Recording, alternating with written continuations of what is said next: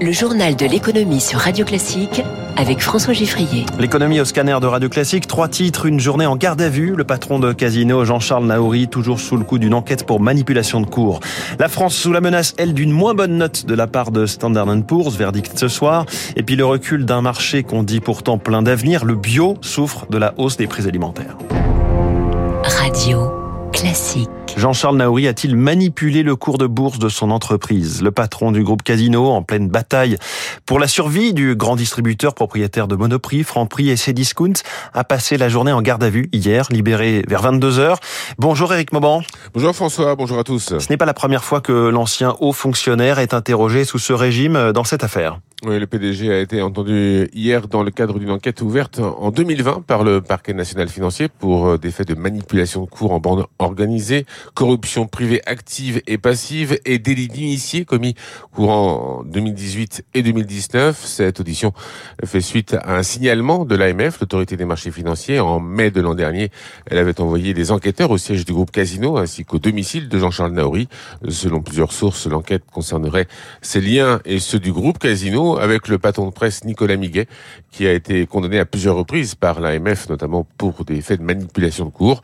La justice va devoir tirer cette affaire au clair. Cependant, cette garde à vue d'un grand patron est du plus mauvais effet pour Casino, qui vient d'engager avec ses créanciers une procédure de conciliation pour restructurer la dette du groupe devenue trop lourde à porter. Hier, le cours de l'action Casino a chuté de quasiment 10% à 5,05 euros.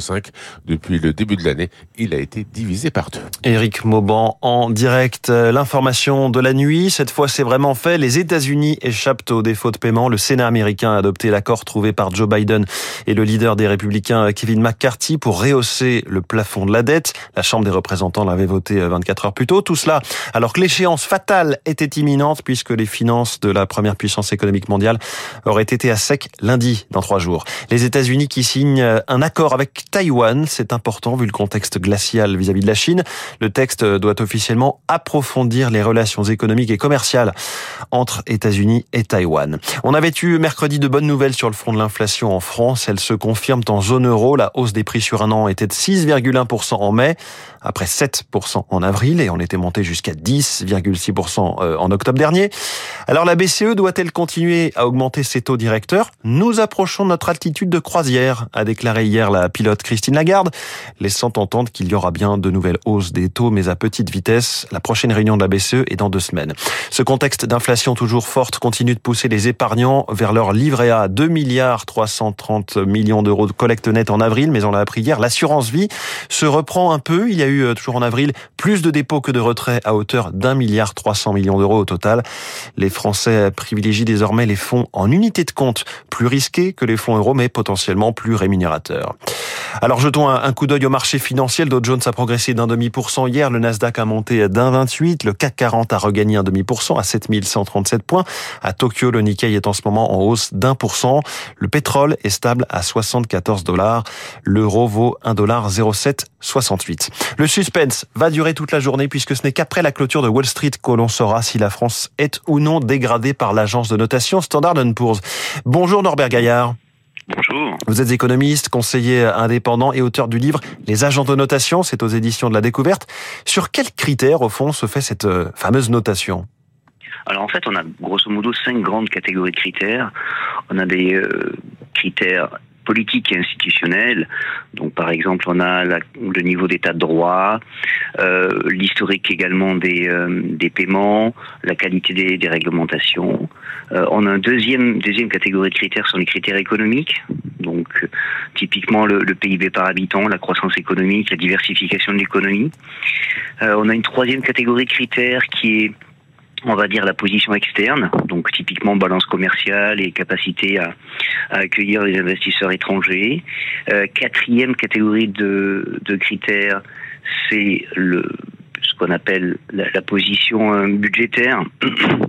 Donc, euh, c'est typiquement les, ratios bien connus, dette publique sur PIB et déficit budgétaire sur PIB. Et le mmh. cinquième critère, qui lui est très largement euh, indépendant de, la volonté des, des États en l'occurrence de la France, c'est la, situation, euh, la position euh, monétaire, donc la crédibilité de la politique monétaire en matière de lutte contre l'inflation, etc. Alors, on entend tous ces critères qui sont a priori parfaitement objectifs, mais est-ce qu'ils sont seuls ou est-ce qu'il y a quand même une, une grande marge d'appréciation? On l'a vu par exemple avec Fitch euh, il y a un mois, qui finalement avait en partie basé sa décision d'abaisser la note de la France sur des critères politiques. Alors, globalement, les, critères sont, sont, objectifs. Il faut souligner que il y a eu de la part des, agences de, notation de, gros efforts en matière de, transparence jusqu'au début, milieu des années. 2000, euh, on avait quelques critères qui étaient euh, énoncés, mais on, ne connaissait pas véritablement les, euh, les pondérations depuis à peu près la, fin des années 2000, on a eu une idée précise de, des, méthodes de, notation, des critères utilisés, des pondérations. Euh, alors, malgré tout, euh, il y a quelques éléments qu'on peut considérer peut-être comme subjectifs c'est par exemple typiquement euh, les pondérations. Pourquoi on a tendance historiquement à euh, accorder beaucoup d'importance au PIB par habitant mmh. euh, On a une autre dimension, je dirais subjective, qui elle se déroule au moment du, du vote en comité de notation. C'est-à-dire que l'on a eu vraisemblablement hier le vote concernant la France et il y a des échanges entre analystes. Alors, on a entre 4 et 8 analystes. Hmm. Donc là, notre sort est scellé. Là. Euh, et, là, il y a des éléments subjectifs qui peuvent entrer en ligne hmm. de compte. Est-ce que la note qui va tomber va, va vraiment être déterminante, puisqu'on connaît la plupart des données du problème? Alors, il ne faut pas s'attendre à ce qu'il y ait d'énormes mouvements sur les euh, sur les marchés. Euh, on l'a vu suite à la dégradation de, de Fitch il y a quelques semaines. tout cela est assez largement intégré euh, dans les cours, comme on a tendance à hmm. dire. Euh, il y a, ceci dit, euh, une précision à apporter, c'est si on est dégradé de plus d'un cran. C'est très clairement, ça serait très clairement un coup dur pour la France. et là, on pourrait avoir des mouvements sur les marchés. C'est assez peu vraisemblable. Hmm. Deuxième élément, c'est si jamais on avait une, une dégradation d'un cran assortie d'une perspective négative. Et là, ça serait également euh, un coup dur parce que ça signifierait clairement que il y aurait une nouvelle étape à, suivre. Donc effectivement, on va on va suivre euh, ce qui va se passer on va suivre ce qui va se passer euh, ce soir.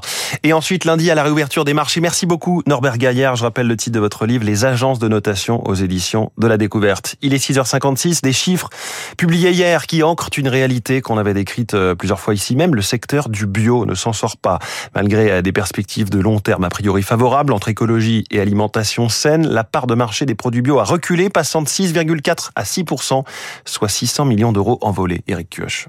En 2022, le bio voit rouge. Les ventes ont chuté partout entre 3 et 8,5%. Réseaux spécialisés, grande distribution, artisans, personne n'est épargné.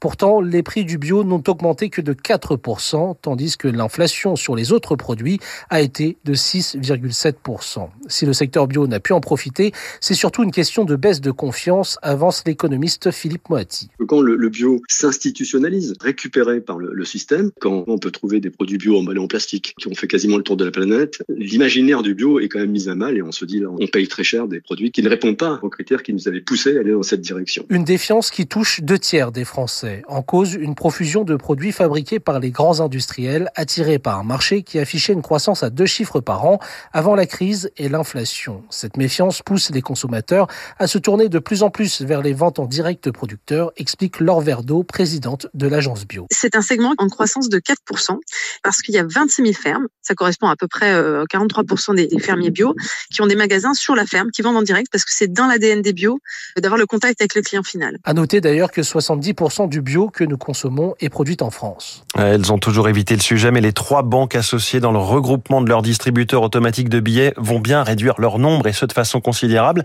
Il n'y aura plus que 7000 distributeurs contre 15 000 aujourd'hui chez BNP Paribas, Société Générale et Crédit Mutuel, un nombre divisé par deux, même si elles promettent qu'aucun distributeur ne devrait être fermé dans les zones rurales et isolée. La Chine fait parler d'elle de plus en plus dans le domaine de la pharmacie. Le cabinet IQVIA, spécialiste des données de santé, affirme que les dépenses en oncologie ont plus que doublé en 5 ans en Chine, quasiment doublement aussi euh, de lancement de traitements anticancéreux. Le docteur Philippe Pouletti du fonds Truffle Capital explique cette émergence de la Chine en matière de biotechnologie. Il y a des facteurs de risque en Chine, notamment énormément de fumeurs qui vont donner énormément de cancer du poumon. La surveillance des patients n'a pas toujours été bonne, Vous avez un vieillissement très important de la population. Les entreprises de biotechnologie ont fleuri ces dix dernières années. Ils avaient envoyé beaucoup de jeunes chercheurs ou étudiants travailler dans les laboratoires académiques américains. Ils sont retournés en Chine avec des moyens technologiques et financiers importants pour leurs laboratoires de recherche ou créer des sociétés de biotech. Maintenant, les remboursements ne couvrent pas aussi bien la population qu'en Europe aux États-Unis. Il y a une forte pression sur les prix. Il y a quand même des freins importants pour qu'on puisse dire que la Chine le nouvel Eldorado de la biotech ou de la medtech. Philippe Poletti avec Marc Tédé dans un instant la météo et le journal de 7 heures.